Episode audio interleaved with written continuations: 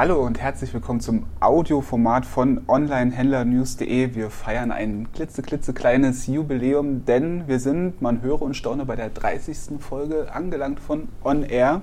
Auch dieses Mal schauen wir natürlich, was sich in der Welt des Onlinehandels so getan hat.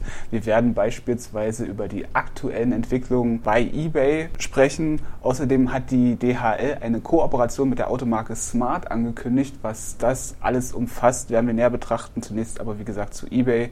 Micha, eBay hat in Großbritannien zumindest vorerst eine ja, neue Anzeige eingeführt. Worum handelt es sich dabei? Äh, genau, also das sind die neuen ähm, Produktübersichtsseiten oder Product-Related Pages, ähm, hat eBay sie auch genannt. Äh, das haben sie im März angekündigt. Da sollte es zwei neue Arten von Seiten geben. Einmal die Search Result Pages und die Product Related Pages.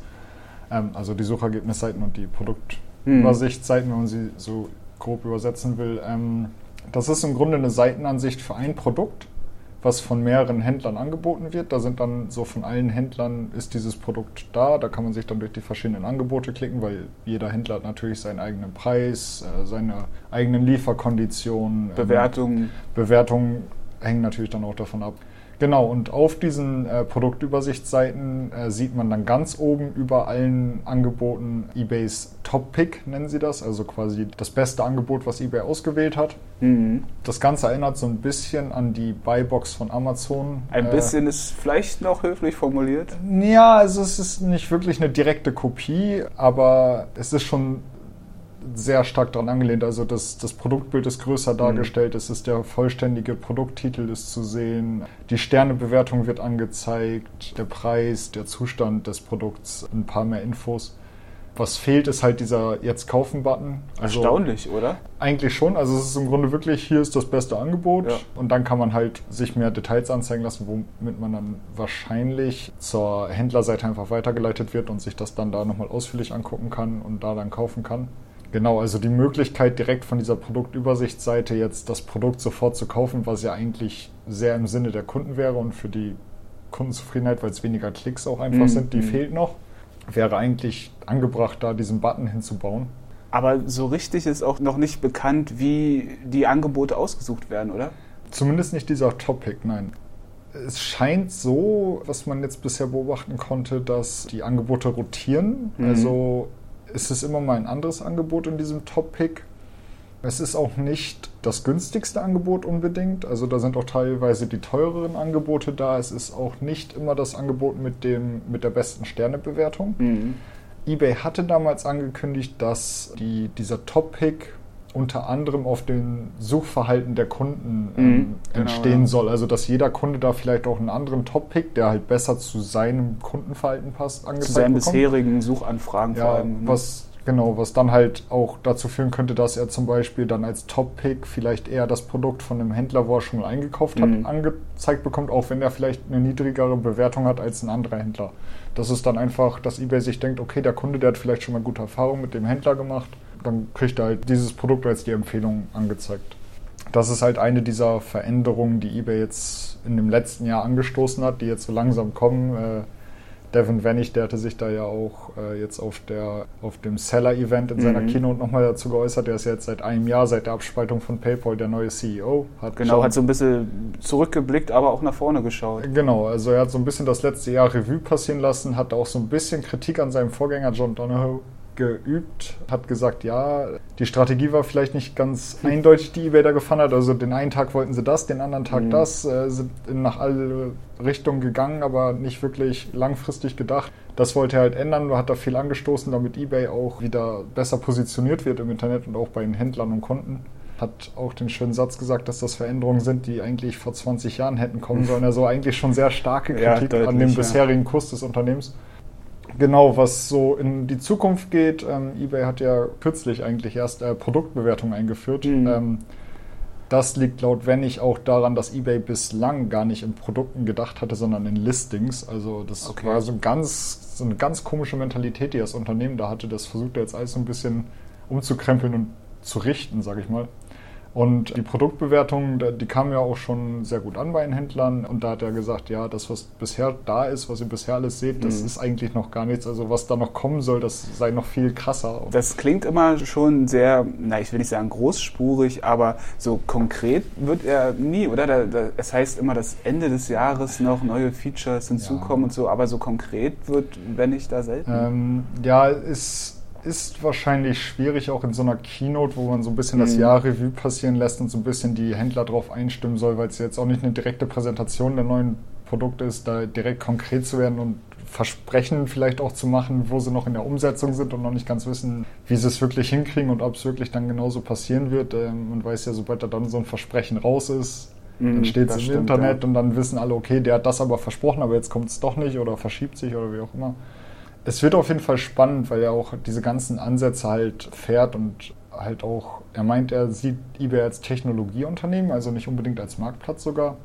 und ist darum auch sehr bedacht auf diese Technologieaspekte und da hat er auch sogar erzählt, dass er seinen Leuten der Technologieabteilung und in der Entwicklung rund um die Uhr Nachrichten schreibt, wenn er merkt, dass irgendwas nicht läuft, dass die dann teilweise um 2 Uhr morgens eine Nachricht bekommen, warum läuft dieses Feature nicht, hier gibt es Probleme, schaut euch das an, wir müssen das richten. Also mhm. der scheint zumindest nach eigenen Angaben, was er auf dieser Keynote erzählt hat, scheint er da sehr hinterher zu sein, dass da endlich der Marktplatz wieder auf Kurs kommt, was er ja durchaus was auch durchaus geschehen ist. Also wenn er, ja. die, die Taktik scheint sich auszuzahlen. eBay hat ja auch seine Quartalzahlen präsentiert und im letzten Quartal einen Umsatz von 2,23 Milliarden US-Dollar verzeichnet, einem Wachstum entspricht das von 6 Prozent im Vergleich zum Vorjahreszeitraum. Also es geht voran. Ja, und das Spannende ist da ja sogar, dass im letzten Jahr war das Vorjahresquartal, mhm. war das letzte zusammen mit ja. PayPal. Und PayPal war ja das große Zugpferd.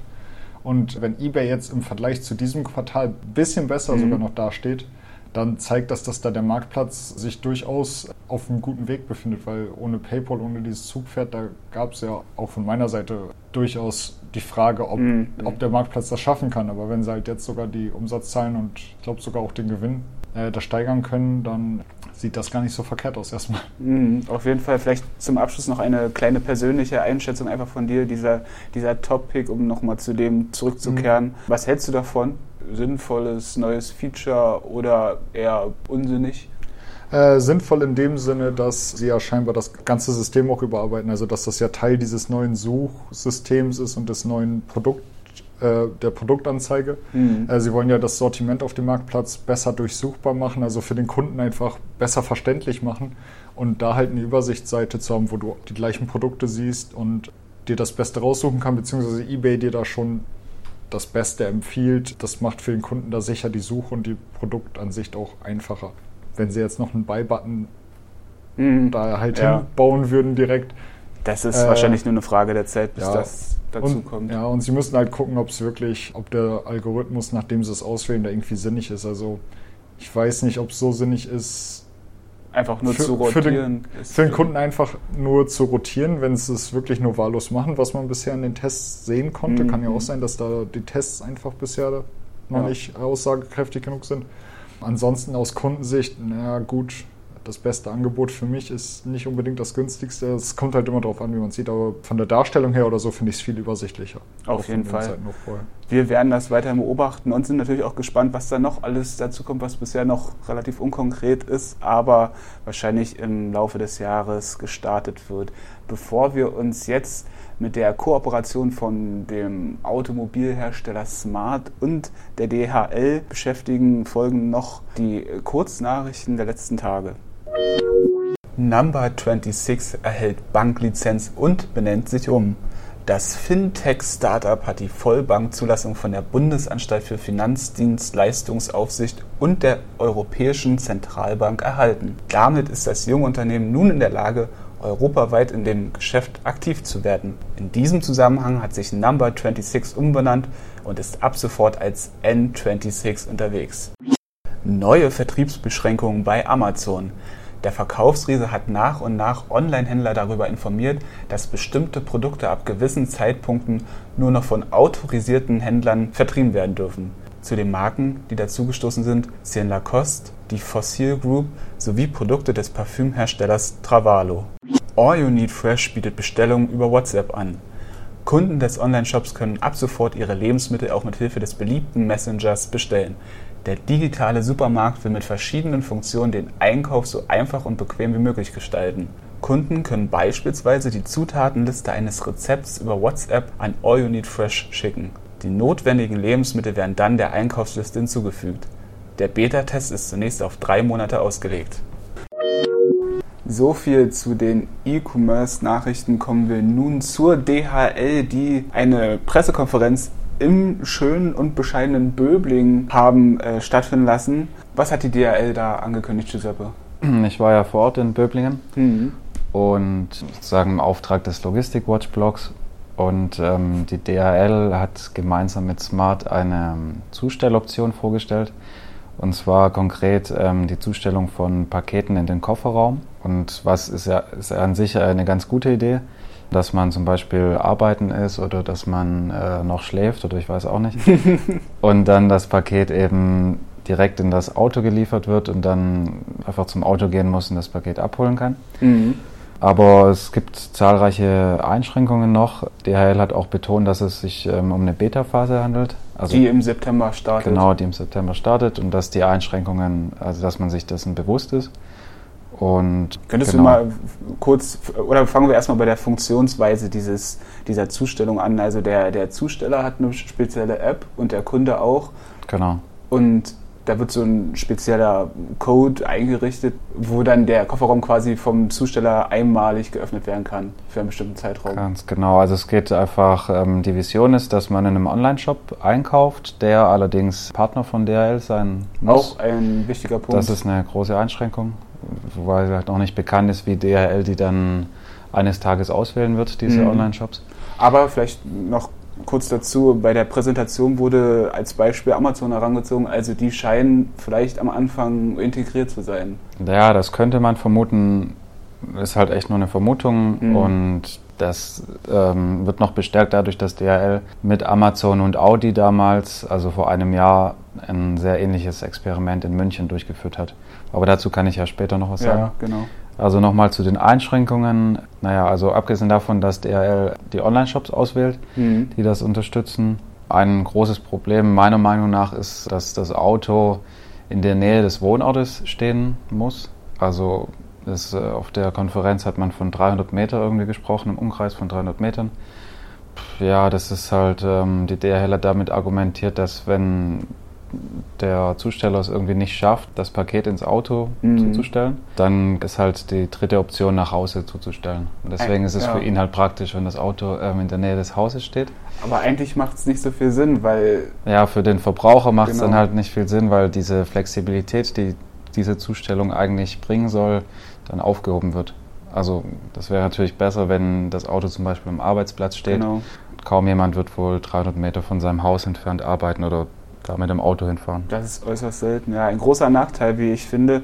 Aber wie du schon erwähnt hast, handelt es sich ja dabei um einen Test. Also das wird, wenn es denn sich durchsetzt, wahrscheinlich äh, zukünftig anders aussehen. Also das wird nicht so bleiben, dass sich das Auto immer in der Nähe des Wohnortes befinden muss.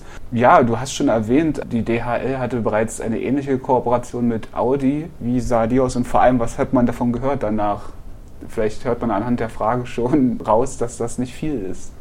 Das war so, das war ja 2015, also das letzte Jahr im Sommer. Mhm. Da hat die DL eigentlich ein sehr, sehr ähnliches Experiment oder ein Beta-Projekt durchgeführt.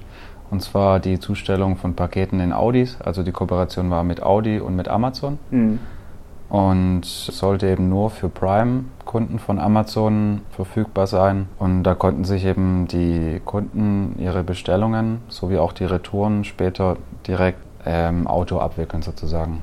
Komischerweise hat man das dann eingestellt, das Projekt, und es wurde auch nichts mehr dazu gesagt. Mhm. Kann man nur spekulieren, woran das gescheitert ist, ob es an der, also an der Zusammenarbeit zwischen DHL und Amazon vielleicht gelegen hat mhm. oder ob Audi sich zurückgezogen hat, weiß man nicht. Aber was halt auffällt, ist, dass in dem neuen Projekt zwischen DHL und Smart Amazon eben nicht offiziell dabei ist.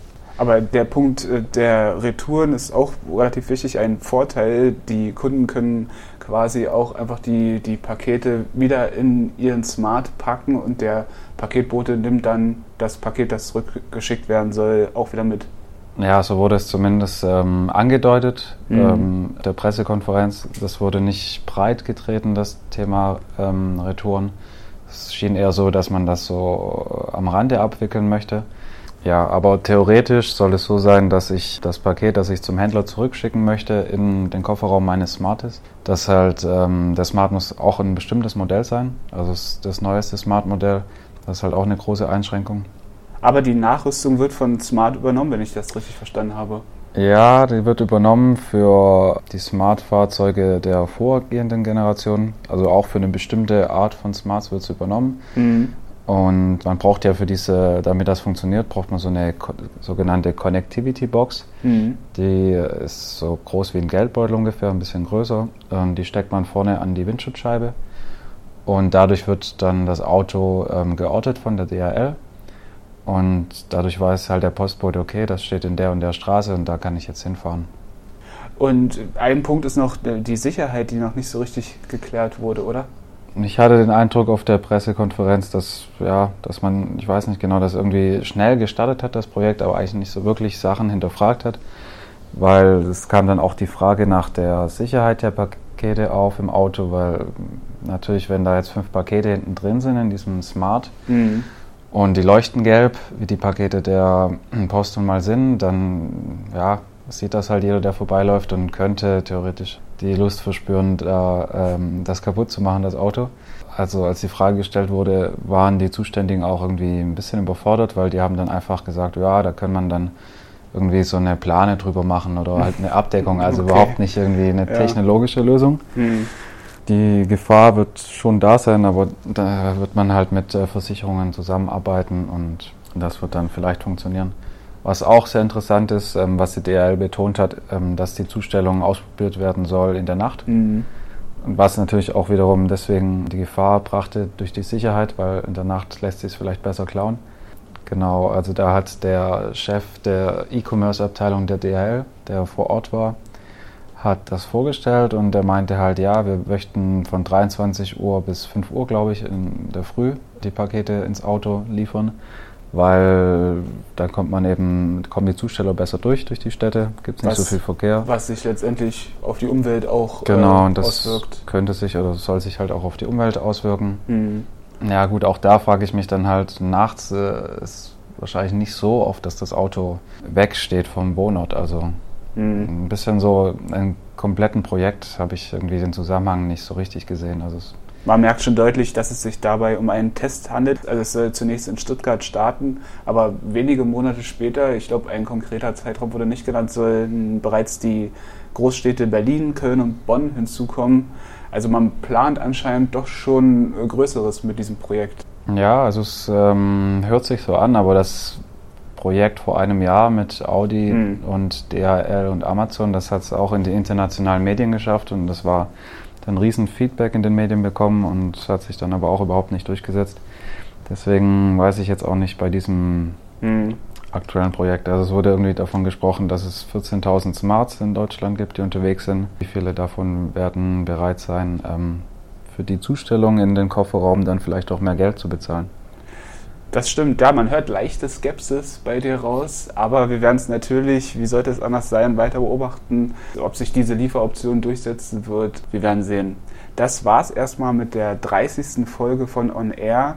Wir haben auf die neuen Features bei eBay geblickt und die Kooperation von Smart und der DHL thematisiert. Wer weiterhin auf den aktuellsten Stand in Sachen E-Commerce bleiben möchte, kann natürlich unsere Seite onlinehändlernews.de verfolgen, sowie den Amazon und den Logistik-Watch-Blog. Vielen Dank fürs Zuhören und bis zum nächsten Mal.